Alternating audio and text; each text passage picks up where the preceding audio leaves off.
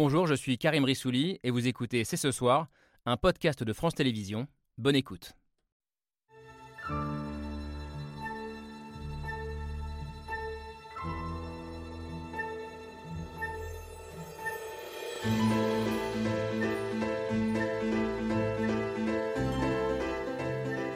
Bonsoir à toutes, bonsoir à tous, bienvenue sur le plateau de C'est ce soir avec au menu une question, notre société est-elle malade de sa violence? Question posée au sortir d'une séquence qui a signé le retour de la violence dans l'espace public, dans les cortèges contre la manifestation dans les cortèges contre la réforme des retraites, pardon, autour de la méga-bassine de Sainte-Soline.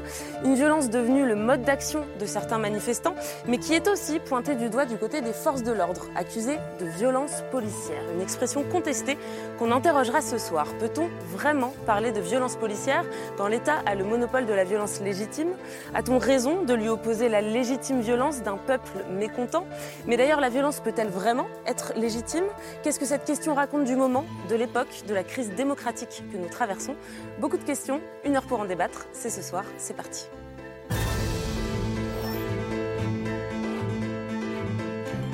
C'est ce soir avec Laure Adler. Bonsoir, Bonsoir Laure. Camille. Et avec Yael Goz. Salut Yael. Bonsoir Camille, bonsoir tout le monde. On va donc revenir ce soir sur les violences qui ont marqué le mouvement social contre la réforme des retraites. Et pour ça, nous recevons une porte-parole de la police nationale.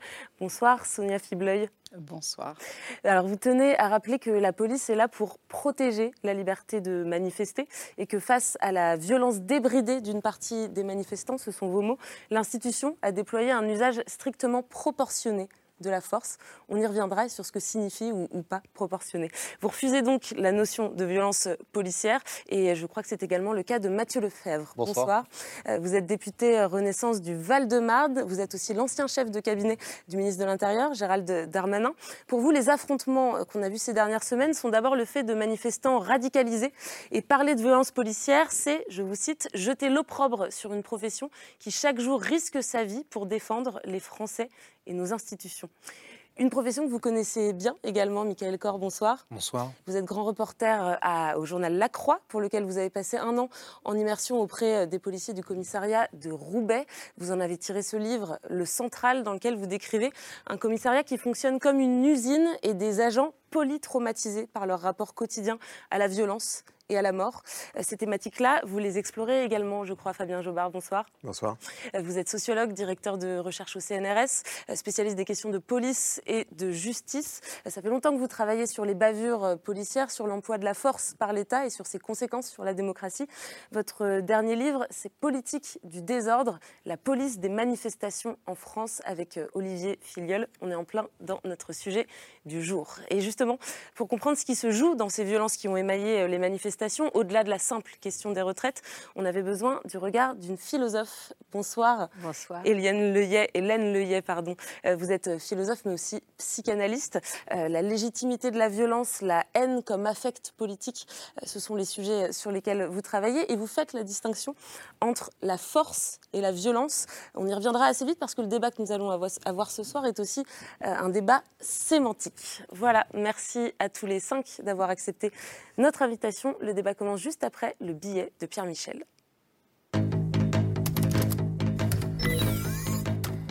Parler de violence légitime, est-ce la légitimée? Faut-il dire violence policière ou celle de policiers passée du générique au singulier? Le ministre de l'Intérieur euh, dit qu'il n'y a... a... pas, ça n'existe pas. Mais, mais, il, il, mais, il, a raison de dire qu'il n'y a pas de violence policière systémique. Il faut arrêter.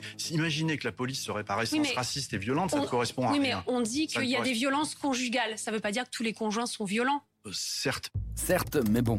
Il n'y a pas de violence policière en tant que telle dans un état de droit. Il peut y avoir des policiers violents. Et ça, certaines images l'attestent. Ce que je peux vous dire simplement, c'est que sur certaines images que vous voyez, vous aussi, il y a effectivement des images absolument choquantes. Trois mois de manifestations, de très grosses tensions. En marge des cortèges avec la Bravem. Si les gendarmes ont été agressés, c'est parce qu'il y avait des agresseurs. Légitime défense, est-ce que ça se défend face aux lycéens à Conflans-Sainte-Honorine ou à l'ultra-gauche de Sainte-Soline Il est évident qu'il y a eu des violences policières à Sainte-Soline. La politique de maintien de l'ordre pointée du doigt par Amnesty International ou par la Ligue des droits de l'homme. L'ONU dit la même chose, Human Rights Watch dit la même chose. C'est une condamnation ou une question de perception Tout le monde se trompe. Agnès Calamar, l'ONU, euh, Amnesty International, la Maison Blanche, le Conseil de l'Europe. Ils ne regardent pas, ne par la bonne fenêtre. Quel est donc le tableau? La légitimité euh, de la force, elle appartient aux forces de l'ordre. Quand vous avez des exactions qui sont commises, on n'attrape pas, on met pas un terme aux exactions avec des pistolets à eau. La légitimité de la force, est-ce la légitimité de la violence? La police exerce une violence, certes, mais une violence légitime. C'est vieux comme Max Weber. Force, puissance d'action physique, violence, abus de la force. C'est plus vieux que Max Weber qui partait d'un constat. S'arroger un droit ne veut pas dire que l'on a il ne peut pas y avoir de violence policière car la police et donc l'État a le monopole de la violence légitime. Est-ce pour autant la question de la poule et de l'œuf S'il n'y avait pas de violence, il n'y aurait pas de bravem. L'histoire d'une violence estimée comme nécessaire face à la violence d'un pouvoir jugé comme illégitime. Il n'y a pas pire hypocrisie que de ne considérer violence que la violence révolutionnaire en feignant d'oublier la violence institutionnelle qui l'a fait naître et la violence répressive qui cherche à la tuer. Ça, c'est ma philosophie générale. Violence partout, justice nulle part. Voilà, beaucoup de choses dans ce billet de Pierre Michel. Alors, je, le disais en vous présentant, le débat qu'on va avoir ce soir, c'est aussi un débat sémantique. Donc, je voudrais qu'on commence par cette expression qui, concentre un peu toutes les crispations, euh, le terme de violence policière. Donc, pour certains, on l'a vu dans le billet, c'est un oxymore, ça n'a pas lieu d'être, ça n'est pas possible. Pour d'autres, euh, c'est le signe d'une dérive euh, autoritaire en France, d'un problème avec le maintien de l'ordre. Je voudrais commencer avec le sociologue Fabien Jobard. où est-ce que vous vous situez dans ce débat sémantique? Est-ce que vous vous assumez, vous utilisez ce terme, violence policière? Euh, J'assume le terme de violence policière en le mettant au pluriel lorsqu'on voit que des violences illégitimes sont commises par, euh, par des policiers. je pense que euh, ici, il n'y a pas vraiment matière à débattre. Le débat, il porte sur ce fameux monopole de la violence physique légitime qui a été maintes fois posé comme un argument. L'État détient le monopole de la violence physique légitime et on a même vu le portrait en noir et blanc de Max Weber, théoricien du droit, historien du droit allemand, mort au début des années 20, qui a posé que l'État euh, a quelque chose à voir avec le monopole de la violence physique légitime. Mais en fait, il n'a pas dit détient a le monopole de la violence physique. Il a dit revendique. Il a dit même en allemand beansprucht, ça veut dire il parle, il doit justifier chaque fois que la violence est employée qu'elle est effectivement légitime. Et il est donc bien normal que lorsque l'État envoie ses forces de l'ordre au contact de manifestants et que la force est employée, qu'elle fasse l'objet d'un débat. Et les réactions, en tout cas l'usage ou le détournement même de Max Weber qu'on a entendu de la part de tout un ensemble d'interlocuteurs qui ont été interrogés, euh, a commencé évidemment par le, ministre de l'Intérieur euh, qui disait c'est aussi vieux que Max Weber, euh, consiste à, leur position consiste à dire mais l'État il a le monopole et donc en fait il fait ce qu'il veut avec ce monopole.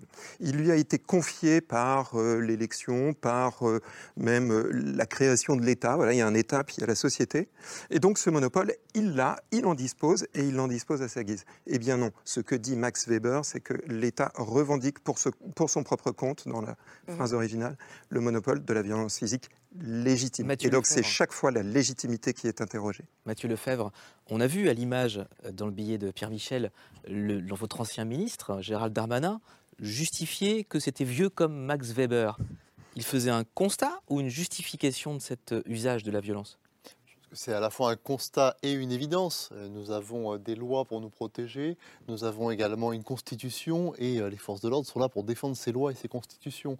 Et dans le fond, s'il y a une stratégie du maintien de l'ordre, c'est d'abord parce qu'il y a aussi des professionnels du désordre. Moi, j'observe que les huit premières journées d'action contre la réforme des retraites se sont très bien passées. Et de ce point de vue, les forces de l'ordre, elles sont là aussi pour défendre le droit à manifester pacifiquement dans notre pays.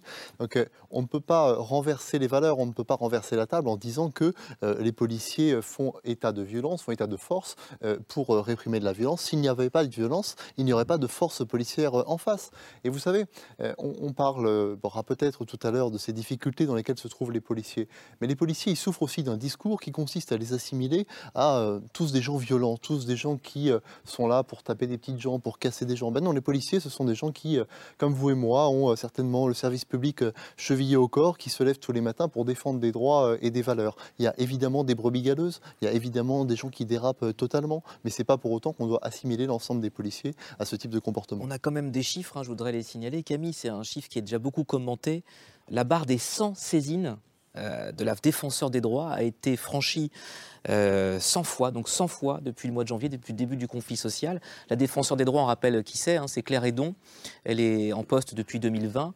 Et le défenseur des droits, ça a été créé en 2008, révision constitutionnelle, pour permettre à n'importe quel citoyen qui se sent lésé ou discriminé euh, d'avoir recours à une médiation de la République pour retrouver ses droits. Dans ces saisines, qui on trouve des personnes qui se plaignent d'avoir été victimes de violences, des personnes qui disent avoir été nassées dans les manifestations, et puis d'autres qui contestent aussi leur garde à vue, leur interpellation jugée arbitraire. Et sur les 100 saisines, 4 ont été des saisines d'office. C'est-à-dire que c'est Claire Edon elle-même, défenseur des droits, qui a décidé d'intervenir pour un SDF euh, maltraité, place de la Bastille, on s'en souvient, c'était dans la nuit du 20 au 21 mars, on revoit ça à l'image pour un jeune manifestant aussi à Paris le lendemain qui s'était fait rouler sur la jambe par une moto de la Bravem, et puis aussi pour euh, deux manifestants les plus grièvement blessés à Sainte-Soline dernièrement. Donc sans saisine en moins de trois mois, on est dans l'inédit, et cette accumulation-là ne vous fait pas dire que le terme violence policière euh, peut parfois être approprié D'abord, ça prouve que nos institutions euh, fonctionnent. Je rappelle qu'il y a aujourd'hui des saisines euh, administratives et judiciaires qui sont de l'autorité euh, d'un magistrat et que tous ces comportements font l'objet d'une sanction à la fois exemplaire et immédiate. Mais ce n'est pas parce qu'il y a de plus en plus de comportements déviants qu'on doit toujours pour autant jeter l'opprobre sur l'ensemble de fonctionnaires. Je rappelle que c'est quand même le corps des agents publics qui est le plus contrôlé. Il représente moins de 5% de la fonction publique et 55% des, des sanctions disciplinaires. Donc on ne peut pas jeter l'opprobre sur l'ensemble l'ensemble d'une profession au motif qu'il y a des comportements qui sont absolument euh, inacceptables et inqualifiables. Mais encore une fois, il faut revenir à l'origine de ce débat et se dire que l'usage de la force, qui est un usage légal et légitime, l'est parce qu'il y a un usage illégal et illégitime de la force en face. Alors je me tourne vers la philosophe Hélène Leuillet. Quand on parle d'usage légitime de, de la force, quand on parle de violence policière, où est-ce que vous bah, Écoutez, pour répondre un peu sur le débat sémantique, euh, on oublie quand même que ce texte, euh, qui est toujours cité de Max Weber, a été euh, cité en allemand, comme Fabien Jobert a été écrit en allemand, et qu'en allemand, le terme qui, dit violence, qu'on traduit par violence en français, qui n'est pas une traduction fautive à proprement parler, mais qui n'est pas exactement ce qu'on entend par violence en français, c'est bon, le terme allemand Gewalt, Gewaltsamkeit exactement. Mais On peut le traduire par violence, mais on peut aussi le traduire par force. C'est pas exactement le même champ sémantique que violence en français. Et donc, quand on fait euh, porter à, Max Weber finalement de couvrir ce qui se passe et qu'on peut effectivement, sauf avec le déni, euh, considérer comme autre chose que comme des violences, eh bien euh, là on se trompe parce que si en plus on ne traduit pas les mêmes choses, ça devient compliqué. si on ne traduit pas les mêmes mots. Voilà, et, je veux dire que je pense que la traduction en français c'est beaucoup plus du côté de force, parce qu'il y a quelque chose de plus ancien que Max Weber et quelque chose de plus ancien même que les institutions de la de la Ve République, c'est euh, la Déclaration des droits de l'homme et du citoyen. Et c'est l'esprit de nos institutions. C'est bien de défendre nos institutions, c'est bien de dire qu'elles fonctionnent, mais il y a aussi l'esprit des institutions. Et l'esprit des institutions, c'est la force publique. Et la force publique et l'exercice de la violence tel qu'on l'entend aujourd'hui, c'est pas du tout la même chose. Alors quelle distinction justement entre force et violence oui, bah, Merci, j'allais le dire. D'abord, la distinction, on le voit à ses effets. La force, elle arrête un mouvement. La violence, elle soumet, elle intimide, elle fait peur. Avoir peur de la police, c'est pas normal. Il y a des gens qui ont été nassés en sortant du restaurant. Ils manifestaient même pas. Je veux dire, la police n'a pas à faire peur. Ça, c'est de l'ordre de la violence. La police, elle arrête, elle peut contraindre, effectivement, c'est une force d'interposition. Elle est faite parce qu'il y a des désordres, donc on ne peut pas dire il y a des violences parce qu'il y a des désordres. Elle est faite pour ça. Donc elle est faite en amont parce qu'il y a des désordres, parce qu'il y a des inconvénients de la vie sociale, comme on dit au XVIIIe siècle. Donc à partir de là, eh ben, euh, évidemment, il y a une force d'interposition. Mais il y a aussi, de la part de ceux qui représentent la police, et nul ne viendrait, je pense, ici dire que tous les policiers sont euh, ceux dont nous avons eu lamentablement l'exemple dans les, dans les violences là qu'on nous montre, personne ne va dire cela. D'ailleurs, avec les autres corps de la police, police judiciaire, police même de renseignement, je veux dire que actuellement, sauf si ça m'a échappé, il n'y a pas de problème.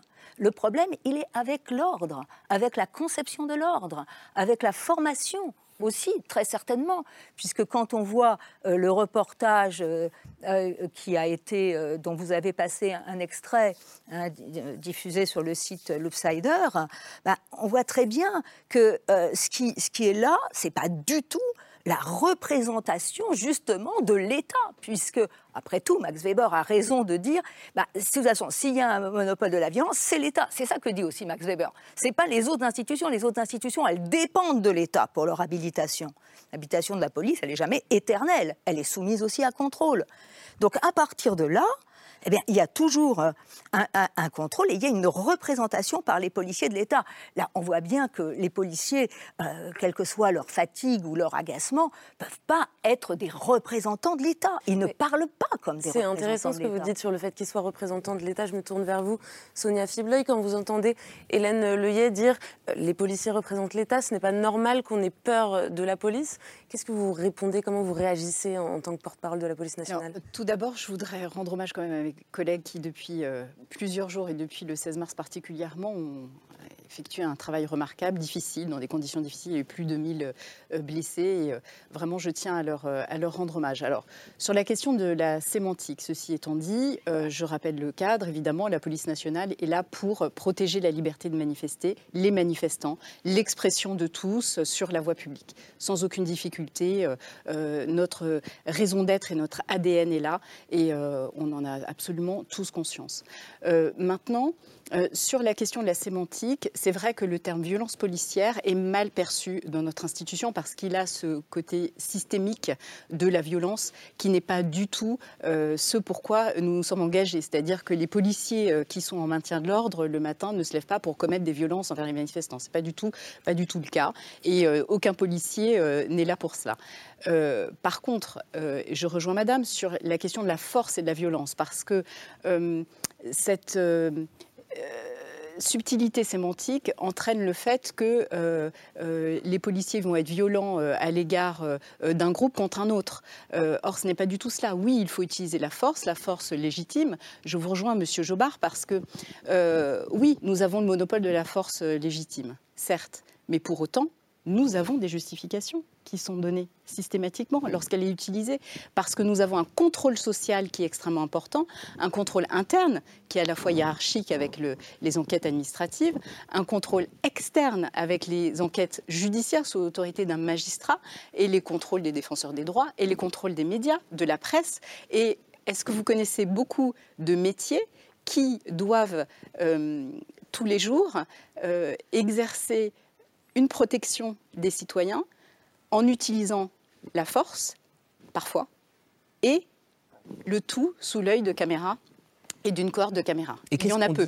Qu'est-ce qu'on dit à un policier au début de sa formation? Quels sont les mots utilisés pour euh, donner cette feuille de route de la force légitime? Qu'est-ce qu'on leur dit eh précisément? La feuille de route, elle est légale. C'est un cadre juridique qui est strict. Euh, l'utilisation de la stricte proportionnalité et l'absolue nécessité de la force. Voilà. Et le schéma national de maintien de l'ordre qui a été révisé depuis 2020 euh, met en place euh, un système de gradation de la violence. Parce que la violence, elle n'arrive pas comme ça. Elle n'arrive pas euh, euh, tout d'un coup dans une manifestation. Ce n'est pas du tout le cas. Il y a eu tout d'abord des mesures de prévention qui ont été prises dans les manifestations. C'est-à-dire que nous avons euh, tout d'abord parlé avec les organisateurs, nous avons mis en place des équipes de liaison et d'information, nous avons fait de la prévention situationnelle, on a enlevé des, des automobiles dans, dans, la rue pour éviter qu'il y ait des dégradations, nous avons neutralisé des conteneurs de poubelles de verre faire ce genre de choses pour faire cette prévention situationnelle. On s'est déployé aussi sur la voie publique parce que des fois, notre simple présence permet une certaine dissuasion. donc, et nous avons, avant qu'il y ait une dispersion d'attroupement, fait des sommations. Nous avons communiqué et les sommations ont été développées de plus en plus avec le nouveau schéma de maintien de l'ordre. Elles étaient considérées comme trop succinctes et nous les avons développées, nous avons réitéré. Donc, on a des, tout d'abord de la prévention. La violence n'arrive que si ces méthodes n'ont pas été euh, suffisantes pour pouvoir agir. Et ce n'est qu'après que lorsqu'il y a attroupement, lorsqu'il y a exaction, donc on réagit dans un cadre juridique, soit euh, par réaction parce qu'on est agressé ou parce qu'on ne peut pas défendre autrement le terrain qu'on occupe euh, et que c'est notre mission, soit par sommation parce qu'il faut libérer un attroupement. Et là, on peut utiliser des moyens de force intermédiaire euh, qui sont euh, euh, énumérés, notamment dans le schéma national de maintien de l'ordre. Ça va des cases lacrymogènes, évidemment, de, le fait de repousser, de maintenir à distance avec les mains, les bâtons de défense, des gaz lacrymogènes, et puis des engins lanceurs d'eau, par exemple, pour continuer notre objectif. Ça, c'est le cadre légal. légal. C'est voilà, l'encadrement, c'est la théorie. Je me tourne vers Michael Corr. Vous avez passé, je le disais, un an en immersion auprès des policiers de commissariat de Roubaix. Qu'est-ce qu'ils vous ont raconté? Qu'est-ce que vous avez observé du rapport de ces agents de police à la violence, à la, force, à tous ces concepts qu'on est en train de manier depuis le début de l'émission? J'avais aussi travaillé sur euh, notamment euh, le maintien de l'ordre au moment des Gilets jaunes. Moi, dans ce livre, j'emploie le terme de violence policière au pluriel, même si c'est un terme qui est problématique, mais je trouve que c'est plus problématique de ne pas l'employer. Euh, c'est un terme qui est problématique parce qu'il est flou, et il recouvre plusieurs choses différentes. Il recouple des actes illégaux. Euh, là, je fais référence à, l'enquête d'un confrère, Arthur Carpentier, dans Le Monde, là, sur euh, le tir qui aurait été à l'origine de, ce jeune manifestant qui, est dans le coma. Ce serait euh, éventuellement un tir de, de, de, lacrymogène qui aurait été. qui n'avait pas la bonne inclinaison. À Sainte-Soline, je précise. À Sainte-Soline, voilà. Donc, il y a des choses qui sont de l'ordre voilà, de l'acte illégal, euh, peut-être parce que c'était une erreur, peut-être parce que le policier a voulu être violent ou euh, n'a pas su garder ses nerfs à ce moment-là. Je ne pense pas à cet exemple-là. Mais donc voilà, on a un certain nombre de, situations différentes. Moi, dans le travail de la police, euh, que ce soit dans le travail de commissariat ou dans le maintien de l'ordre, ce que j'observe, c'est qu'on s'intéresse toujours à celui qui fait le dernier acte, à celui qui presse la gâchette du LBD, à celui qui porte le coup de matraque. Et c'est normal, c'est-à-dire que juridiquement, il est responsable de ses actes euh, et, c'est bien normal ensuite que les enquêtes portent là-dessus. Mais qui donne les ordres? Euh, qui a mis en place ce dispositif comme ça? Qui leur a donné ces armes-là? Est-ce que ça s'est approprié? Comment les choses ont... En fait, ce sont ces questions-là qui mm. me paraissent aujourd'hui fondamentales. On y a évidemment beaucoup moins accès, mais ce que je peux dire, c'est que dans certains cas, par exemple de tirs illégaux de LBD qui ont commis des, graves, euh, des graves euh, blessures, eh bien l'absence d'ordre clair, ou plutôt les ordres flous, et ça les policiers sur le terrain, pour répondre plus, plus directement à votre question, ils en parlent, ils disent mais parfois on reçoit des ordres tellement flous, parfois c'est tellement le, le, bazar, etc. etc.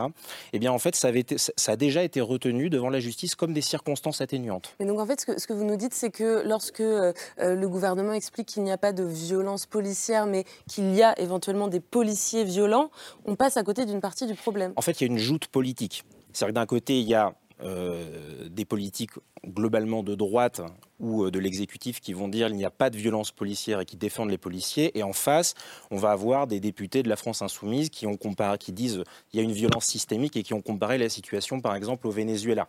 On ne peut pas comparer la situation au Venezuela. En, à l'été 2017, le Venezuela, c'est 115 euh, morts en manifestation. Donc on a un maintien de l'ordre en France qui n'a rien à voir avec des pays comme ça. Il faut raison garder. Par contre, voilà, moi ce que je pense, c'est que cette, cette joute politique, en fait, elle, euh, elle empêche de parler du vrai sujet qui est euh, de quelle police on veut en démocratie, parce que c'est une chose d'avoir un cadre légal et de vérifier que les policiers respectent bien ce cadre légal, mais c'est une autre chose de se poser la question, est-ce que c'est légitime? Il y a des gens qui ressentent, par exemple, les, les, les gaz lacrymogènes, parfois ils sont utilisés de manière tout à fait légale, mais déjà, on peut se poser la question de est-ce que c'est tactique et stratégique de les utiliser? Ça, c'est une autre question déjà plus opérationnelle. Mais pour des gens qui viennent en manifestation, qui se retrouvent dans la lacrymogène, et eh ben, eux le ressentent comme quelque chose de profondément illégitime. Ça doit être débattu. Mathieu Lefebvre, vous vous sentez enfermé dans un camp par rapport à, ce que dit Michael Corr le fait qu'à l'Assemblée, on a vu euh, cette dualité euh, violence policière ou pas violence policière. Vous vous dites pas violence policière Incontestablement, il y a dans le débat politique euh, une forme de légitimation de la violence dans notre société et de déstabilisation de nos institutions, à commencer par la police et la gendarmerie.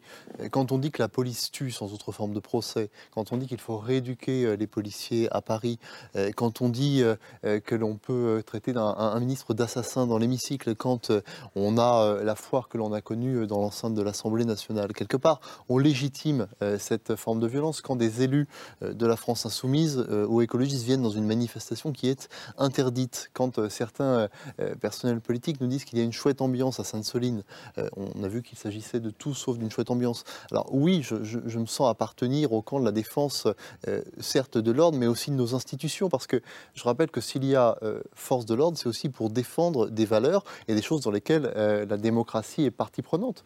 Euh, le droit de propriété à Sainte-Soline, la liberté euh, de manifester. Euh, on ne le dit que très peu, mais les huit premières journées d'action se sont très bien passées. il y a chaque week-end à Paris une trentaine de manifestations qui se déroulent dans le calme. Et les problèmes, ils viennent de quoi? Ils viennent des manifestations qui sont soit sauvages, soit interdites. C'est là précisément où on n'a plus le contact avec les organisateurs parce que les choses ne sont pas déclarées.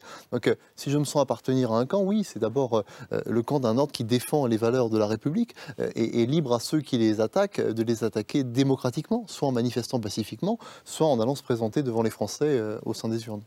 Alors, je crois qu'on peut peut-être déminer le problème sémantique. Je me souviens d'un temps pas si lointain où la police était applaudie dans les rues au moment des actes de terrorisme, où nous aimions nos policiers, où nous avions besoin de nos policiers, et nous, on se sentait protégé par les policiers. Donc, euh, je me souviens d'un temps aussi, où on disait bavure policière et pas violence policière. Et je me demande si sous cette différence, il n'y a pas quelque chose de très important qui s'est joué. je voulais poser la question à Fabien Jobard. Finalement, bavure policière, c'est quand il y avait des policiers qui faisaient des actes qui n'étaient pas tolérés par leur propre camp et qui n'assuraient pas l'ordre qu'on leur demandait, nous les citoyens. Violence policière, ça induirait l'idée qu'il y aurait une, une, violence structurelle à l'intérieur du, du camp de la police. Est-ce que vous sentez qu'il y a cette évolution aujourd'hui en France, Fabien Jobard? Moi, ce que je sens au-delà des mots, euh, c'est qu'il y a une évolution très nette dans la gestion policière des manifestations en France depuis 30 ans. Et cette, évolution, elle est marquée par une intolérance très forte qu'on n'avait pas dans les années 90 par exemple, au moindre signe de désordre. Lorsque vous dites que à partir de euh, la euh, de l'entrée en vigueur du 49.3, les manifestations ont changé de nature, vous avez tout à fait raison de le dire. Euh, parce que jusqu'au 49.3, les manifestations respectaient l'ordre parlementaire, la discussion parlementaire, et voulaient simplement signaler au Parlement que euh, il y a aussi le pouvoir du nombre, le pouvoir, à côté de la démocratie représentative, si vous voulez, il y a quelque chose comme la démocratie sociale. Et puis le président de la République ou la première ministre, je ne sais pas exactement, a, a voulu le 49.3 et donc a interrompu la discussion parlementaire. Et là, bien sûr, les manifestations, les manifestants se sont demandé mais pourquoi manifester? Euh, Ont manifesté pour faire pression pacifiquement sur le Parlement, mais là le Parlement ne décide plus de la loi. Et donc c'est là qu'on a vu effectivement toutes les cavalcades avec euh, les jeux de chat et la souris avec les forces de l'ordre à Paris, à Nantes, à Rennes, etc. Bon, c'est pas comme si ça n'avait jamais existé. C'est pas comme si on n'en avait pas non plus dans maintes démocraties étrangères qui nous entourent. J'ai été en juillet 2017 à Hambourg au moment du G20. Je vous assure que des, jeux de chat et la souris, j'en ai vu un paquet. Mais je n'ai pas vu cette même, euh, cette même euh, euh, violence débridée de la part d'un certain nombre d'unités notamment sur le pavé parisien, mais également Nantes ou Rennes, je ne vois pas non plus les mêmes moyens de force intermédiaire que vous dites. Par exemple, le lanceur de balles de défense qui a été beaucoup moins utilisé ici, avant ou après le 49-3, ça c'est très clair. Il y a des leçons qui ont été tirées du mouvement des Gilets jaunes, c'est évident. Euh, malgré tout, cette arme-là, ou ce moyen de force intermédiaire, euh, n'est jamais quasi jamais employé en, manifestation. Euh, à Hambourg, il a été employé par une unité anti-commando, c'est-à-dire euh, une unité spécialisée dans les prises d'otages et les attaques terroristes, mais ils n'ont tiré que sur des véhicules ou des portes, jamais sur des individus, parce qu'on ne prend pas le risque que pour défendre l'ordre, on crée des désordres bien supérieurs à ceux qu'on essaye de, auxquels on essaye de mettre un terme. Et c'est cette intolérance immédiate au désordre ou cette tolérance zéro, pour reprendre d'ailleurs une expression qui était très promue par euh, euh, le ministre de l'Intérieur Nicolas Sarkozy au début des années 2000, c'est cette tolérance zéro à l'égard du moindre feu de poubelle d'une certaine manière que je, que je, que, que je pointe. Alors bien sûr, il y a des agressions de policiers, il y a des agressions de gendarmes, mais est-on prêt à faire basculer toute une protestation sociale parce que ici ou là, il y a des jeunes qui s'en prennent à des policiers et de gendarmes dont c'est le métier de résister à ces, à ces agressions, dont c'est le métier aussi, je reviens sur l'expression de fatigue qui a été employée, que de tenir son, de tenir la ligne, de tenir son rang. Une formation au maintien de l'ordre, c'est une formation à la patience, c'est une formation à rester debout, en ligne avec les camarades euh, et de tenir quoi qu'il arrive. Aujourd'hui, ce qu'on voit, c'est un retour à des formes très anciennes de maintien de l'ordre, qui ont quasiment un siècle, Vouf, on lance euh, des équipes. Euh, un petit peu au petit bonheur la chance. Et c'est ça qui, moi, qui m'a frappé dans euh, les techniques qu'on a vues employer, notamment dans les grandes villes. Est-ce que la surréaction de l'ordre ne crée pas plus de désordre encore C'est très intéressant ce que vous dites parce que ça interroge sur quel est le désordre acceptable. Est-ce que le fait euh, d'incendier euh, une porte de mairie, une sous-préfecture, un commissariat est un désordre acceptable ou, ou même, de la mairie de utiliser, non mais, ou même utiliser euh, des policiers pour cible, avec une hostilité très forte dès le début des manifestations. Euh, et on, l'a vu sur les, toutes dernières euh, manifestations. Est-ce que c'est un désordre acceptable? Certes, les policiers sont formés à la résilience, à la résistance au choc. C'est leur formation de base. Pour autant, ils ne sont pas des punching balls pour toute hostilité ou frustration que l'on peut voir dans la rue. Donc il y a, et je vous rejoins, un équilibre très subtil à avoir entre euh, le désordre qui serait nécessaire pour euh, la paix publique et puis protéger cette liberté de manifester qui est fondamentale et qui nous tient tous à cœur. Et je pense qu'on est tous d'accord sur le fait qu'on voudrait qu'il n'y ait aucune violence et qu'on n'ait pas de débat même sur le terme de violence policière qui, je pense, soit dit en passant, est peut-être un peu un débat secondaire ou accessoire et nous, porte sur quelque chose de est-ce que c'est légitime ou pas. En fait, finalement, la, question est surtout là je crois que si je peux me permettre, ce qui fait le lien entre, vos deux discours, c'est quand même que euh, questionner le maintien de l'ordre et questionner les techniques qui sont mises en place, les armes, la pertinence, c'est aussi en fait un discours pour les policiers. Parce que si le maintien de l'ordre est créateur de, de, désordre, eh bien, ça engendre aussi des blessures. Je prends un, exemple, euh, un exemple très simple. Les unités mobiles, alors on va les appeler Bravem, etc., mais mais Bravem, c'est devenu un slogan, euh, comme si en fait la question sur le, voilà, comme si la question du maintien de l'ordre en France se résumait à mhm. faut-il ou non dissoudre la Bravem. Bon, on voit bien que pendant les Gilets jaunes, les unités mobiles, c'était plutôt euh, des brigades anticriminalité qui étaient envoyées, sur les qui étaient envoyées en manifestation. Moi, j'ai pu échanger longuement avec des policiers qui ont été mobilisés dans ce genre d'unité. En fait, eux, ils disent, mais il y a une hypocrisie que ce soit au niveau politique, mais même au niveau du ministère, etc. C'est-à-dire que, et au niveau social. C'est-à-dire que nous, on nous accuse d'avoir de l'impact, de percuter, etc., d'avoir ces, ces, gestes qui apparaissent comme étant violents, mais en fait, c'est précisément ce qu'on nous demande. C'est-à-dire qu'on nous envoie dans la manifestation quand c'est le chaos, quand euh, les collègues sont un peu dépassés pour justement faire en fait une sorte de, remplaçant sur un terrain de rugby. Et en fait, moi, ce que j'ai pu observer sur, des, mobilisations précises, je ne peux pas nommer parce que, euh, parce que, j'ai garanti le off aux fonctionnaires avec qui j'étais, mais c'est que, en fonction du commandant, je reviens toujours aux ordres, hein, c'est un peu la question qui, qui m'habite. En fonction du commandant qui est dans la salle et qui donne les ordres opérationnels, eh bien parfois ces unités, elles sont stockées dans un coin.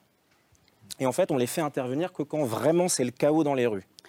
Et euh, donc on voit, alors ça peut être de la Bravem euh, qui, est, euh, qui est dans une rue un peu loin des manifestations et qui n'est pas déployée. Ou ça peut être des brigades anticriminalité qui sont dans la voiture et parfois les collègues enragent et ils disent ah bah voilà ça c'est un commandant qui cache sa police, il nous assume pas etc. Mais le commandant il fait un choix fort qui est cette unité elle est là au cas où. Et puis il y a des commandants qui font d'autres choix. Alors là, c'est plus vrai en province, parce qu'à Paris, c'est quand même très, très, très décidé d'en haut. Hein. Il y a moins cette marge de manœuvre. Mais il y a des commandants qui, dès le début, dès le milieu d'après-midi, envoie ces hommes dans la manifestation. Sauf que ces personnes, eh bien, elles sont pas, euh, ce ne sont pas les CRS que décrivait euh, Fabien Jobard, qui, sont, qui ont cette capacité qui est incroyable, hein, parce que le, ministère a fait venir certains journalistes pour les intégrer à des exercices avec des gendarmes mobiles et des CRS. Il faut les porter leur, euh, leur, leur, bouclier. Moi, je suis incapable de le tenir plus de 10 minutes. Et, et c'est vrai qu'il faut faire ce qu'ils font. Mais en fait, voilà, il y a des choix quand même de maintien de l'ordre qui sont faits. Alors c'est très bien de souligner que les policiers sont commandés dans l'action. Alors ça c'est fondamental puisque c'est euh, euh, la manière, parce qu'il y a une vue extérieure euh, de l'ensemble de la foule, puisqu'on ne gère pas la foule comme on gère des individus séparés, qui, permet de, qui permet cela, qui permet d'avoir une stratégie sur la foule. maintenant, lorsque des policiers vont dans une foule, comme vous dites, des petites unités mobiles, etc., cette mobilité, elle a un seul objectif, c'est des interpellations. Des interpellations en cas d'exaction, en cas de euh, voie de fait, euh, de dégradation, etc. Donc c'est leur seul objectif. Euh, sinon, on est dans un maintien de l'ordre un peu plus traditionnel, dit à la française, avec un maintien à distance, avec l'utilisation de forces intermédiaires, etc. mais il y a une vraie réflexion stratégique sur l'utilisation de la force, justement. Et cette réflexion, elle n'est pas nouvelle, elle est intégrée au sein de la direction centrale des CRS euh, pour réfléchir à ces moyens de force intermédiaire, à l'utilisation du, gaz. Vous parliez du, gaz où, parfois, je crois c'est vous, Madame Adler, euh, qui, on ne comprend pas pourquoi on est gazé, mais le gazage accompagne une manœuvre. Euh, elle a un objectif particulier. Et je conçois parfaitement que quand on est au sein de la manifestation, on ne comprend pas, parce qu'on on vit sa propre réalité. Et sa propre réalité, elle est qu'on est gazé. Et euh, effectivement, c'est euh, souvent peu supportable.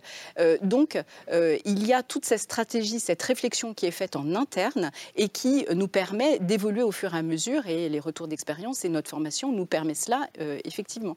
Hélène Leyet oui, alors écoutez, moi j'aurais bien aimé revenir justement sur les discours et sur l'espèce de, causalité. Par exemple, vous disiez tout à l'heure, euh, il y a de la violence à la chambre, donc il ne faut pas s'étonner qu'il y ait de la violence dans la rue. En fait, je ne suis pas sûre, en mm. fait. Je suis pas sûre. Euh, parfois, c'est le contraire. Euh, la violence en parole, des invectives et parfois des mots qui dépassent la pensée de ceux qui s'insultent, ça protège du passage à l'acte. Parce que c'est d'abord à la Chambre et que c'est en parole. En revanche, quand il y a parfois des discours qui sont absolument sourds à ce qui se passe dans la rue, c'est là ce à quoi on assiste. Hein. Fabien Jobard rappelait à l'instant que les violences sont apparues à partir du 49-3. Et le 49-3 lui-même avait été précédé bah, des euh, nombreuses procédures qui vont être examinées, là, ce n'est pas notre, notre objet ce soir, par le Conseil constitutionnel. Mais en tout état de cause, il y avait là déjà quelque chose qui n'est pas seulement de l'ordre de la colère, on dit la colère, euh, ou le ressentiment, mais quelque chose qui est de l'ordre de l'indignation. Hein de ce qui n'est pas exactement, pardon de reprendre les mots, mais une foule. Enfin, je sais bien que pour la police, c'est une foule. Mais il faut voir que de l'autre côté, ce sont des citoyens. Ce sont des citoyens qui manifestent, qui réfléchissent, qui parfois vont voir dans la rue. Il y a des gens qui ont été, il y a des gens qui ont été passés 12 heures en garde à vue, qui évidemment sont ressortis sans aucune incrimination, heureusement, mais parce qu'ils étaient allés voir ce qui se passait dans la rue. Donc là, voyez, la violence, il faut savoir où elle se trouve aussi. Si, si, je peux me permettre, euh, les, gens qui euh, jettent des boules de pétanque et des pavés à la tête des policiers, ils n'ont rien à voir avec la réforme des retraites ou avec nos institutions. C'est pas le 49-3 qui les met dans la rue. Ils sont motivés uniquement par l'envie de casser du policier et du gendarme. Écoutez, c'est autre chose. Hein, c'est une certaine. c'est encore autre chose. C'est encore autre chose. Je veux dire, je ne vais pas euh, défendre euh, ici les Black Blocs. En plus, je n'ai pas d'affinité personnelle avec le, ce qui n'est pas seulement un mode opératoire. Je sais qu'il y a un livre là qui de sortir qui dit les Black Blocs, c'est un mode opératoire. Non, vous voyez, le, dire que c'est un mode opératoire, ça veut dire simplement il lance des boules de pétanque. Non, c'est une grande tradition. Mais je veux dire, c'est une grande tradition qui, par rapport à cette tradition, c'est plutôt pacifié. Hein, parce que leurs ancêtres en Russie au milieu du 19e siècle faisaient des attentats contre le tsar. Euh, en France, à la fin du 19e siècle, c'était des, des, bombes à la Chambre des députés, on n'en est pas là. Euh, je ne dis pas ça pour justifier les boules de pétanque, mais je dis qu'on ne peut pas euh, ce qui s'est passé après le 49-3 et qui a suscité une vague d'indignation, y compris de la frange violente de l'anarchisme, on ne peut pas réduire cela euh, ben, des casseurs qui sont venus, des émeutiers. Non, ce n'est pas de l'ordre de l'émeute. On a affaire à un phénomène politique, pas seulement à une gestion technique de maintien de l'ordre. Je pense qu'on ne serait pas là s'il s'agissait seulement de réfléchir de manière technique au maintien de l'ordre, même si ça a évidemment beaucoup d'importance. Mais c'est dans un contexte politique que cela se passe. Et ça fait partie des ordres en général, parce que après les ordres de commandant, il y a effectivement les ordres de préfet et puis il y a les ordres de ministre. Et la façon dont le ministre s'exprime, ça a évidemment aussi beaucoup d'importance sur le maintien de l'ordre. Je pense qu'il y a quand même une dimension euh, tactique qu'il faut considérer.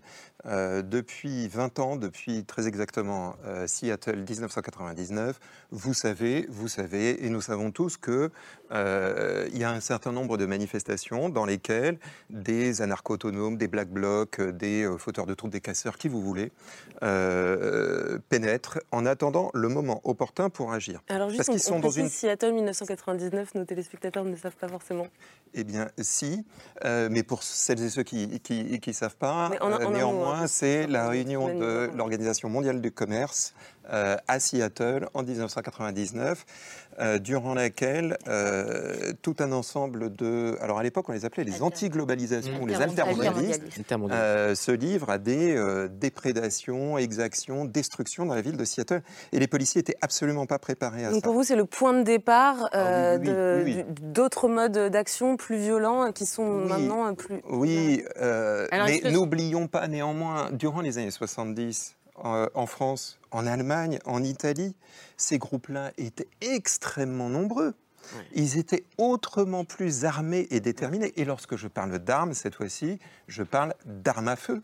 Hein, la contestation sociale en Italie et en Allemagne, elle a basculé dans le terrorisme, terrorisme rouge, fraction armée rouge, brigade rouge. En Italie, ça a duré très longtemps parce que précisément, l'État en Italie s'est laissé entraîner dans euh, une dans le jeu de la provocation-réaction, dans le jeu de la violence mimétique. Dès qu'il y avait de la violence, alors l'État déployait l'ensemble de l'arsenal de la violence et ça relançait le mouvement. Et là, ce que l'on voit avec effectivement les, euh, des jeunes avec des, des, boules de pétanque, des moyens offensifs qui vont à l'affrontement, je dirais d'une certaine manière, tactiquement, il s'agit euh, d'aller s'adresser à eux, mais de les isoler des autres, de l'ensemble des autres qui se disent à partir du moment où le 49.3 euh, est passé, que bah, finalement la discussion parlementaire elle est vaine, on a eu tort d'accompagner cette discussion parlementaire et donc on va se livrer à autre chose. Généralement, c'est des cavalcades, des, jeux de chat et, de la souris, euh, un incendie de poubelle, etc. C'est pas des milliers de personnes qui, euh, le soir du 49-3, se sont mis à lancer des boules de pétanque. Mmh, en mmh. fait, ces groupes-là sont restés numériquement les mêmes, mais c'est l'incapacité des pouvoirs publics, des forces de l'ordre, de gérer en fait les populations autour d'elles autrement que par une réponse qui leur est apparu tout à fait disproportionné, qui a ancré, qui a relancé la violence, qui a ancré le, le, le, la, euh, ces, ces manifestations-là dans la violence. Donc, Est-ce que ce sont des professionnels de la violence, selon vous les, les, les, Celui qui, se, qui, qui, qui, va en manifestation avec ses six boules de pétanque et euh, son lance-pierre euh, à destination des policiers, c'est quelqu'un qui s'entraîne pour ça, qui s'entraîne avec ses collègues, qui euh, qui effectivement rejoint la, manifestation. Pour ça, l'essentiel, c'est de savoir si ces quelques dizaines ou quelques centaines vont devenir quelques milliers ou quelques dizaines de milliers. Lorsque dans une manifestation, on entend après une manœuvre policière comme on l'a entendu par exemple en 2016, hein, rien de tout ça n'est nouveau. Euh, nous sommes tous des casseurs. Là, il y a un échec de la, euh, de la stratégie policière parce que plutôt que contribuer à l'isolement de la violence et à, faire, à, protéger les manifestants, ben, on se rend compte qu'il y a toute une fraction de la manifestation qui adhère à la violence. Et ça, évidemment, c'est euh, quelque chose qui... Mais euh, si je vous ai... On voit l'état tomber dans le piège. Si je vous ai bien compris, Fabien. Jobard, voilà, c'est exactement ce que je- comme ça que j'allais résumer les choses. Vous me dites que l'État, euh, la police, tombe dans le piège de la violence d'une poignée de, de manifestants euh, Oui, euh, absolument, c'est-à-dire Je, voulais faire réagir euh, Michael Corr à cette, à Mais cette idée. Vous un élément avez- de solution, parce que dans les, les, les problèmes sont, dans ce genre de problème, c'est intéressant de pointer des solutions, je trouve. Euh, Déjà, je, suis d'accord avec, vous. Les, alors, les discours prononcés sont, importants. Et on, peut quand même relever que M. Nunez, le préfet de police, euh, cette distinction entre euh, alors, globalement, l'ultra-gauche qui est dans des méthodes euh, de constitution du bloc, euh, voilà, qui ciblent des symboles du capitalisme, banques, etc. Et puis des casseurs qui peuvent être aussi des pilleurs qui viennent profiter d'une manifestation pour, voler, par exemple, etc. Et puis, il y a à côté de ça des, euh, des manifestants qui peuvent être, euh, voilà, euh, qui viennent dans une manifestation spontanée, parce qu'il faut quand même le rappeler. des cortèges peuvent parfois partir en manifestation sauvage, mais une manifestation spontanée et non déposée en préfecture, c'est interdit pour le, c'est interdit pour le, pour celui qui le, pour celui qui, pour l'organisateur. Mais par contre, y aller, il y a une décision très claire de la Cour de cassation, c'est pas illégal. Donc ça, c'est quand même important de le rappeler parce que dans l'esprit de certains policiers, c'est pas toujours très clair. Maintenant, je pense que euh, l'enjeu effectivement euh, politique et tactique, c'est que euh, un manifestant lambda qui se balade sur une place et qui vient voir ce qui se passe ne se retrouve pas en ayant le sentiment d'être agressé par la police et du coup se mettent à rentrer dans une, action violente et militante et du coup rejoignent les groupes dont, dont- dont je viens de parler. Ça, comment ça se passe? Eh bien, pour le faire, déjà, il faut sortir d'une vision très datée qui existe quand même au sein de la police de la foule. C'est une vision qui repose sur de la mauvaise psychosociologie. Et ça, ça pose un, il y a un petit problème quand même au ministère de l'Intérieur d'ouverture parfois aux sciences humaines et sociales. Bon, ça, je pense qu'il y a des gens sur le plateau qui pourront en parler mieux que moi. Et en fait, il y a une, et ça c'est un, un commissaire, parce qu'il y, a des- il y a des gens dans la police qui sont des fans du maintien de l'ordre, parce que le maintien de l'ordre c'est quand même extrêmement compliqué et technique. Souvent ce sont des gens qui aiment un petit peu les jeux de stratégie, vous voyez. Euh, mais mais, mais, euh, en fait, parce qu'il y a aussi des, des- des- des séquences de maintien de l'ordre qui sont ratées parce que les gens qui s'en occupent sont nuls. Et aussi parce que parfois il y a un manque de... Vous savez, ils, euh, refont le, ils refont le film, ils débriefent et retour d'expérience. euh. Chez les militaires, il y a plus cette, euh, cette, euh, cette habitude du rétexte que dans la police, mais ils le font quand même, souvent. Et ce commissaire avec qui je, je dis- je discutais souvent, il me disait, en fait, voilà, moi j'aime bien parler avec les manifestants qui sont face à moi. J'aime bien leur parler parce que, en fait, c'est bizarre, mais même parfois quand ils sont très violents, ça marche. Euh, et pour leur expliquer, tout simplement leur dire, bah, en fait, voilà, on va bloquer cette rue parce qu'il y a des gens qui vont arriver par là, il y a le bloc qui arrive, donc on va vous diriger vers là et tout. Dans le SNMO, donc le schéma national du maintien de l'ordre, qui a été mis en place, bon, médiatiquement, on l'a un peu vu comme une sorte de moratoire à la séquence Gilets jaunes où tout n'a pas été parfait, c'est un euphémisme. Euh, Il y avait cette idée de dialoguer plus, et il y avait aussi une, une dimension technique, c'était mettre en place des mégaphones à forte puissance et des panneaux lumineux. Eh bien, et, et je dis pas ça du tout pour euh, voilà critiquer, pointer du doigt, mais, mais- mais ça n'a pas encore été fait. Ou en tout cas, ça n'a pas encore été assez développé. Moi, j'ai eu un petit off de, de- de- de- de personnes qui sont parfois retrouvées avec euh, un mégaphone en manque de piles. Bon, euh, voilà, quand on se retrouve à pas pouvoir... euh, non, mais c'est c'est Non, important. mais parce ça change tout. On peut changer la manière de Ah oui. dire les sommations pour que ce soit plus clair, pour que les gens comprennent bien ce qu'on fait quand on est policier. Mais s'ils n'entendent pas, s'ils sont pas prévenus... Et voilà, là-dessus, je pense que vraiment la police peut, peut progresser et c'est pas... Non, mais euh, bien sûr qu'on peut faire des progrès sur la communication, sur la manière de communiquer, d'avoir les, les sommations. Enfin, quand même, les policiers sont euh, euh, aussi formés à la désescalade, à la communication avec le violent, avec euh, le, d'une manière générale. On est quand même, euh, euh, c'est notre quotidien d'être face à des gens qui sont énervés, qui sont excités, qui, qui commettent des infractions. Donc, on sait faire. La difficulté, c'est de le faire encore une fois, avec une foule, parce qu'il y a des gens qui sont euh, nombreux en face de nous. Et la difficulté tactique, mais je vous rejoins, hein, c'est que euh, de pouvoir, euh, quand on a des casseurs et des black blocs qui sont à l'intérieur des manifestants qui sont pacifiques et qui se dispersent et qui essayent d'avoir des actions groupées, simultanées, alors qu'ils sont dispersés au premier, deuxième ou dixième rang, c'est extrêmement compliqué. Et il y a des moments où malheureusement, on aura beau faire tous les efforts de communication possibles, on ne pourra pas. euh, euh, la, communication aura une limite, et cette limite, euh, bah, c'est l'interpellation parce que il y a des voies de fait qui sont commises. Mais je voulais vous faire réagir aussi à ce que disait Fabien Jobard sur cette idée que, d'une certaine façon, les forces de police parfois tombent dans le piège de, de, la violence. Est-ce que ça ne fait pas partie aussi des explications aux différents débordements qu'on a vus ces dernières Eh bien, j'y ai répondu. C'est pas qu'on tombe dans le piège, c'est qu'il faut qu'on arrête des exactions qui sont commises. Alors, comment on peut le faire? Et ça, on peut en discuter. de tactiquement, ce que l'on fait, oui, effectivement, on peut encore progresser sur la communication. oui, on peut multiplier aussi nos forces, être plus nombreux, moderniser nos moyens. Enfin, il y a plusieurs possibilités. C'est pas à moi de, le dire ce soir. Hein. On a des responsables politiques qui sont là pour ça. mais on a plusieurs pistes. On peut, on peut, on peut. Et, quand on voit ce qu'on a vu, pardon, dans la cour d'un lycée à Conflans-Sainte-Honorine dernièrement, est-ce que ça vous pensez que c'est de nature à recréer du dialogue entre une entre une jeunesse, une jeune génération et ses forces de l'ordre? Mais il on, voit les images, c'était le 6 avril dans le lycée, voilà. Vous, répondez, c'était mm. jeudi dernier pendant le blocage euh, du lycée par les lycéens euh, lors de la journée de mobilisation contre la réforme des retraites. Ce qui s'est passé, c'est que l'un des responsables lycéens du mouvement a été interpellé assez violemment devant ses camarades. Là, on n'entend pas, mais tous les lycéens sont autour, ils crient, ils ont peur.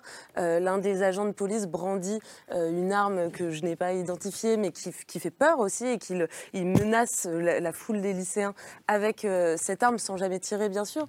Mais donc je repose la question de, de, Yael. Est-ce que avec ce type de pratique policière, on ne risque pas euh, de créer une génération euh, de jeunes très défiants, non seulement envers la police, mais envers la République plus globalement? C'est toute la difficulté, c'est que les euh, policiers qui sont, qui présents ont choisi le moment de leur interpellation je n'ai pas à, discuter de savoir si c'était opportun, pas opportun, mais ils devaient interpeller, ils ont choisi leur moment. Alors le fait de sortir une arme, vous l'avez dit euh, vous-même, c'est pas euh, une arme létale. Hein. je, crois, je, vois euh, à l'écran un gaz lacrymogène, même si je n'ai pas commenté évidemment des, les, images en cours, mais parfois dissuade juste de, et de pouvoir accomplir leur mission. Une fois qu'ils ont décidé d'interpeller, ben, ils le font, ils interpellent. Alors effectivement, on peut discuter de cette légitimité, du moment, de quand gradation de la gradation. enseigne Exactement, aux policiers, on peut discuter de tout cela, sauf qu'à un moment, lorsqu'il faut agir, eh bien, les policiers, ils agissent, et ils agissent au moment euh, où ils doivent le faire. Hélène Leuillet Oui, euh, euh, ils agissent, bien sûr, mais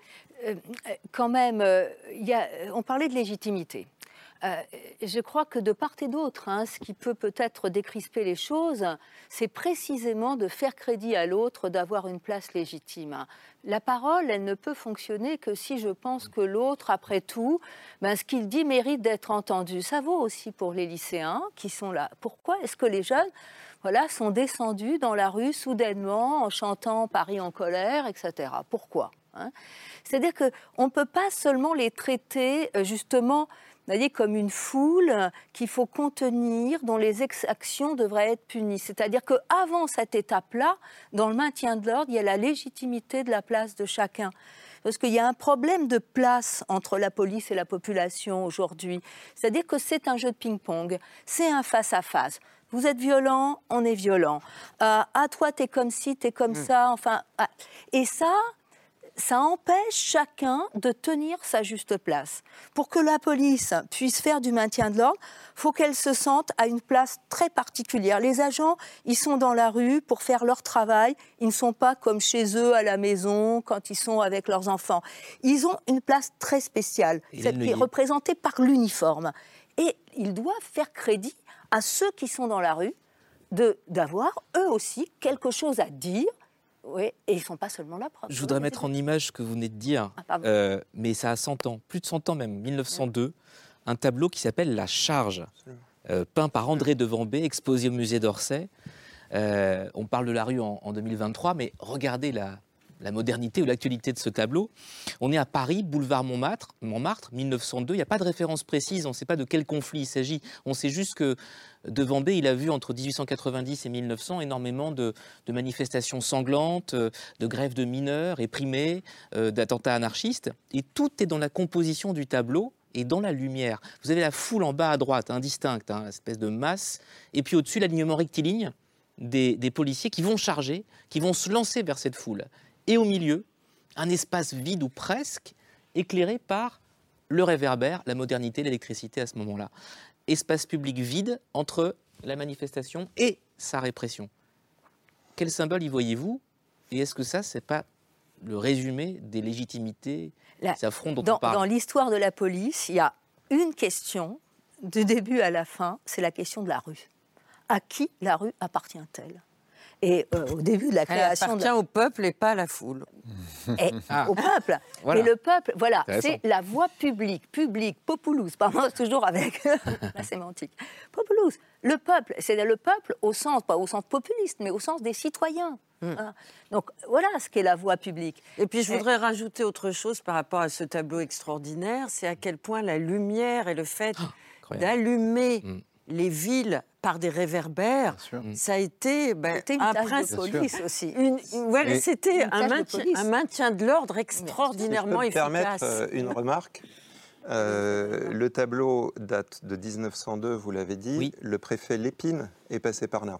Mhm. Avant son intervention, comment rétablissait-on l'ordre dans une foule à Paris Soit en envoyant les chevaux, euh, c'était ce qu'on appelait le manège mouquin, euh, par exemple place de la République, soit en envoyant des petites colonnes de policiers qui allaient à la chasse aux manifestants et qui allaient à l'affrontement avec eux.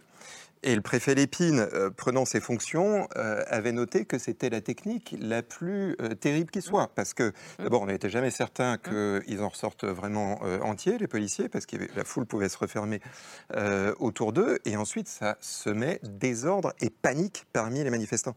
Et c'est lui qui met en place ces charges ordonnées de ranger un petit peu à la romaine et qui permettent une lisibilité de la part des manifestants de ce qui se joue en face d'eux et surtout de la part des manifestants qui euh, décodent un signal, c'est-à-dire qu'une force supérieure à la leur va être employée.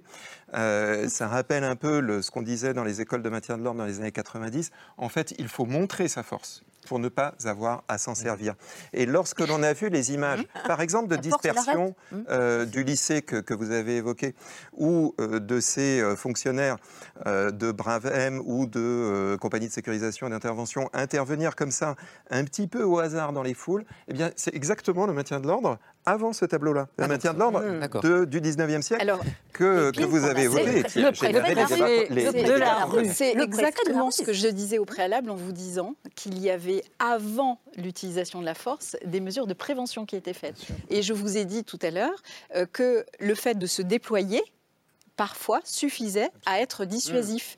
Et, mais on l'utilise déjà C'est la dans le schéma national de maintien police. Et je me permets de rebondir sur ce que vous disiez, madame. On dénie la parole de personne Eh oui. euh, et l'expression de personne dans la rue, puisque, nous, a- la liberté de manifester et les manifestants pacifiques Évidemment. ne posent aucune difficulté ni à la police nationale ni aux institutions. Par contre, c'est les manifestations violentes, sauf que c'est les des manifestations, effets les violentes des qui gens qui posent ne difficulté. Ce n'est pas du tout l'expression qui pose Il y a un droit à difficulté, manifester. c'est l'expression mais il n'y a pas un droit à manifester Mathieu, dans la violence. Mais- Et de ce point de vue, vous nous dites qu'il faut entendre la parole de l'autre. Évidemment, bien entendu, euh, Oui, d'accord. c'est pour le- et, et la police n'est pas là pour défendre ce projet de réforme des retraites par rapport à un autre projet de réforme des retraites. Elle est là pour faire valoir le droit et nos institutions. Et encore une fois, on peut combattre ce projet, on peut combattre même la D'ailleurs, il y a des qui policiers qui sont venus à la télévision pour dire qu'ils étaient contre la réforme des retraites et qui ont assuré l'ordre dans les Et manifestations. ils en ont euh, parfaitement le droit. Mais dans le fond, les personnes qui commettent ces violences et ces exactions, et, et je reviendrai sur ce que vous avez dit, où, à partir de quelle exaction doit-on intervenir? Ben, Ils font beaucoup de mal à leur cause. Ils font beaucoup de mal si ce sont les mêmes. Moi, je ne les mets pas dans le même panier. Je ne pense pas que ce soit les mêmes personnes qui ont défilé pacifiquement les huit premières journées et qui viennent euh, incendier euh, la façade de l'hôtel de ville de Bordeaux euh, la neuvième semaine. Mais ils font quand même beaucoup de mal à la cause. Vous vous rendez bien compte qu'ils ne sont plus du tout légitimes pour prétendre défendre un projet alternatif de réforme des retraites quand on brûle des véhicules, quand on met Paris à feu et à sang. Et je voudrais Non, non, juste Paris n'a pas été mis à feu et à sang. Hein, Non, non, pour il y a des Non, non, effets de Vous, polarisation. vous- vous voyez ce que sont les manifestations d'accord. à Paris. Oui, d'accord, euh, mais fait, une voiture brûlée pour quelqu'un qui a 1870. Non, mais- une voiture brûlée pour quelqu'un qui a payé toute sa vie, qui la voit incendier Oui, le bien lendemain. sûr, mais c'est- Paris n'est pas à feu et à peut-être sang. que pour Non, mais là, la on- considère que ça n'est pas normal. Ni même les Deux-Sèvres, hein, d'ailleurs. On ne peut pas- Et ces manifestations étaient très largement pacifiques et Bien sûr. pacifistes. On ne peut pas abstraire du contexte politique dans lequel ça se passe. C'est ce que je disais, de savoir euh, pourquoi euh, il y a eu passage à l'acte. Effectivement, quand on n'entend pas quelque chose, qu'est-ce qu'on fait? On provoque des passages à l'acte. C'est tout ce que je disais. Je ne C'est crois pas pour les mêmes c'est pas pour ça que c'est bien. Mais ce qui est, ce qui est formidable quand même, hein, enfin au sens négatif du terme, c'est que quand on parle de la police, il y a 20 ans, il n'y avait pas ces effets de polarisation. C'est-à-dire qu'aujourd'hui, si on parle des violences policières, on est aussitôt soupçonné d'être contre la police et de justifier les violences. Ça, je trouve ça très grave. Moi, quand j'ai commencé à travailler sur la police il y a plus de 20 ans, maintenant presque 30, ces effets de polarisation n'existaient pas. On pouvait voir entre chercheurs qu'il y avait des chercheurs plus haut à droite, d'autres plutôt à gauche, mais en vérité, c'était relativement mineur. Et que de toute façon, il y avait cette idée que la police, comme toute autre chose, pouvait s'améliorer, qu'il y avait eu plusieurs écoles de préfets de police. On évoquait l'épine à l'instant, mais il y a eu Grimaud, etc. Il y a eu des écoles différentes de préfets de police. Il y a des courants, il y a des idées, et que critiquer les violences policières, c'est pas dire on attaque la police, justifiant des violences en retour. C'est en tout cas un projet Ce politique. sont des effets de polarisation, oui, mais des effets politiques qui, après tout, ne sont pas nécessairement des projets de violence. Il peut y avoir aussi des améliorations institutionnelles. dans ce Alors justement, dans cette histoire de la violence politique euh, légitime ou illégitime, il y a aussi, euh, on ne va pas revenir au préfet Lépine, mais on va parler de Nicolas Sarkozy. Euh, Est-ce que vous pensez qu'il n'y a pas eu abandon d'une image positive de la police au moment où il y a eu arrêt de la politique de la police de proximité? Personnellement, j'ai toujours défendu la police de, de- de proximité ou de sécurité du quotidien parce que euh, Michael Corr évoquait la parole tout à l'heure. Là, véritablement, eh bien, ce sont des policiers qui ont fait un travail de terrain qu'on a beaucoup caricaturé en disant c'était formidable. etc. Ils jouent au foot, ils perdent leur temps, et leur salaire. à- et ça a été des caricatures euh, scandaleuses alors qu'il y a des tas de quartiers qui Mm. sont devenus vivables, habitables grâce à la police de proximité. C'est bien qu'on c'est bien qu'on repolitise le, le débat parce que moi, ce que je vois toujours par rapport aux, aux policiers, c'est qu'on leur en demande toujours beaucoup trop.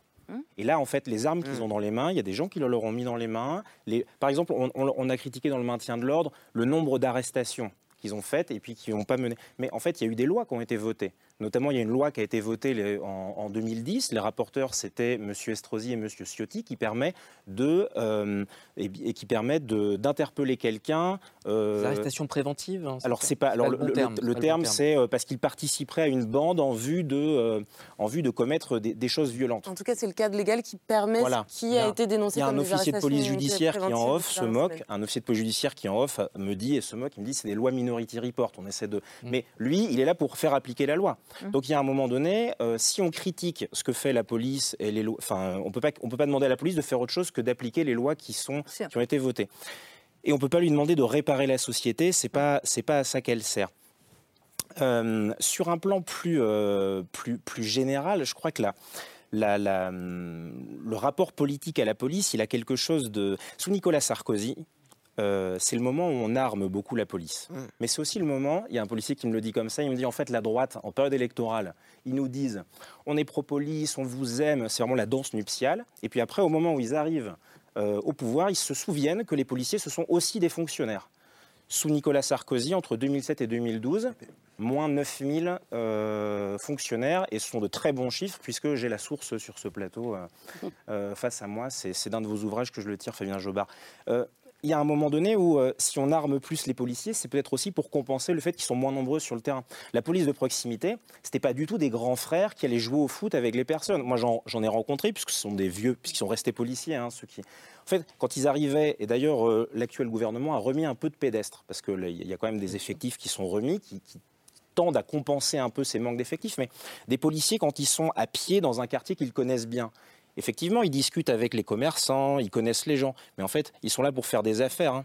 Faire des affaires dans le langage policier, c'est repérer grâce à un voisin l'appartement au second où en fait potentiellement il y a une nourrice, c'est-à-dire on stocke de la drogue, et plutôt que de l'attaquer, euh, c'est-à-dire en, interpellant le gamin qui vend euh, quelques grammes de cocaïne en bas, ce qui fait effectivement un bâton au ministère de l'Intérieur, mais ce qui n'est pas très intéressant, euh, eh bien en fait on va monter une, on va, on va renseigner qu'est-ce qui se passe dans cet appartement, etc., etc., en vue d'attraper. Alors on va pas se mentir, pas le haut du spectre, mais en tout cas l'échelon intermédiaire. Et je pense qu'on est un peu dans les, dans les schémas. Madame, vous disiez la police de proximité, la police de sécurité du quotidien, on y est encore. Hein. on ne fait que ça. Hein. Parce que là, on, focalise notre débat sur le maintien de l'ordre, mais tous les jours, les policiers font du social.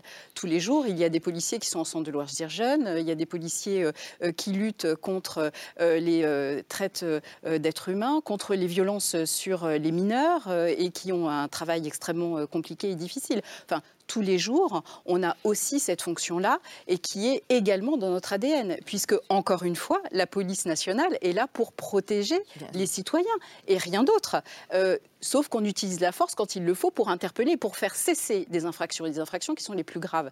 Et, on ne dit rien de, plus. Est-ce que le Donc, trop plein de euh, je ne politise pas du tout le débat, c'est technique. à la profession Est-ce que le trop plein de politique fait du mal à un moment donné? Je pense à Gérald Darmanin est venu euh, vendredi que Madame devant le syndicat Alliance dire j'aime les flics. Eh bien, je réponds à votre Est-ce qu'on imagine un autre ministre dans un autre euh, d'éducation nationale venir voir un syndicat venir devant un syndicat policier dire je n'aime pas les flics. Je vous déteste. Ce qui est intéressant, c'est de savoir quel est le projet politique derrière.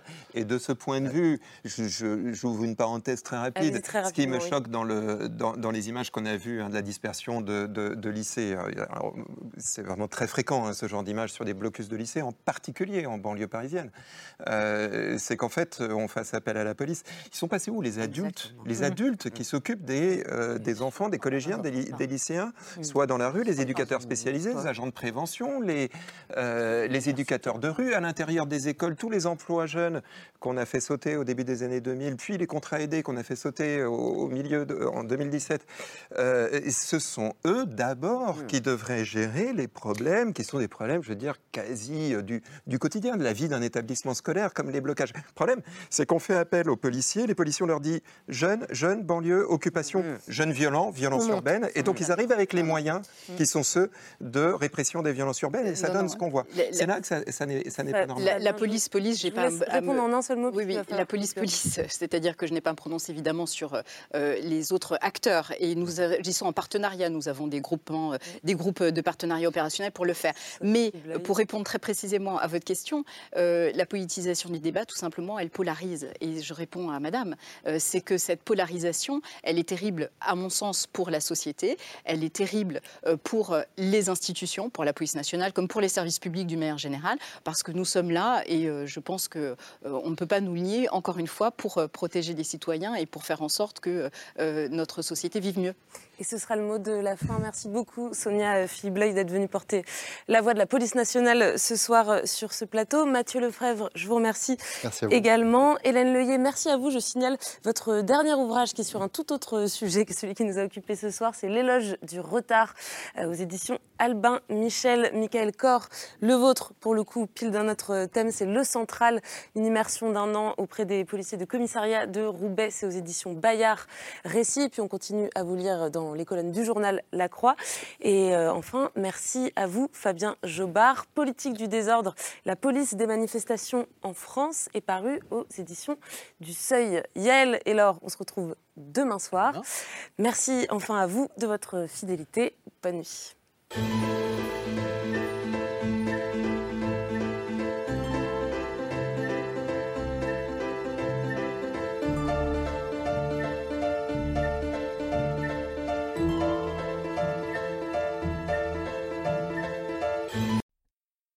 C'était C'est ce soir, un podcast de France Télévisions. S'il vous a plu, n'hésitez pas à vous abonner. Vous pouvez également retrouver les replays de l'émission en vidéo sur France.tv.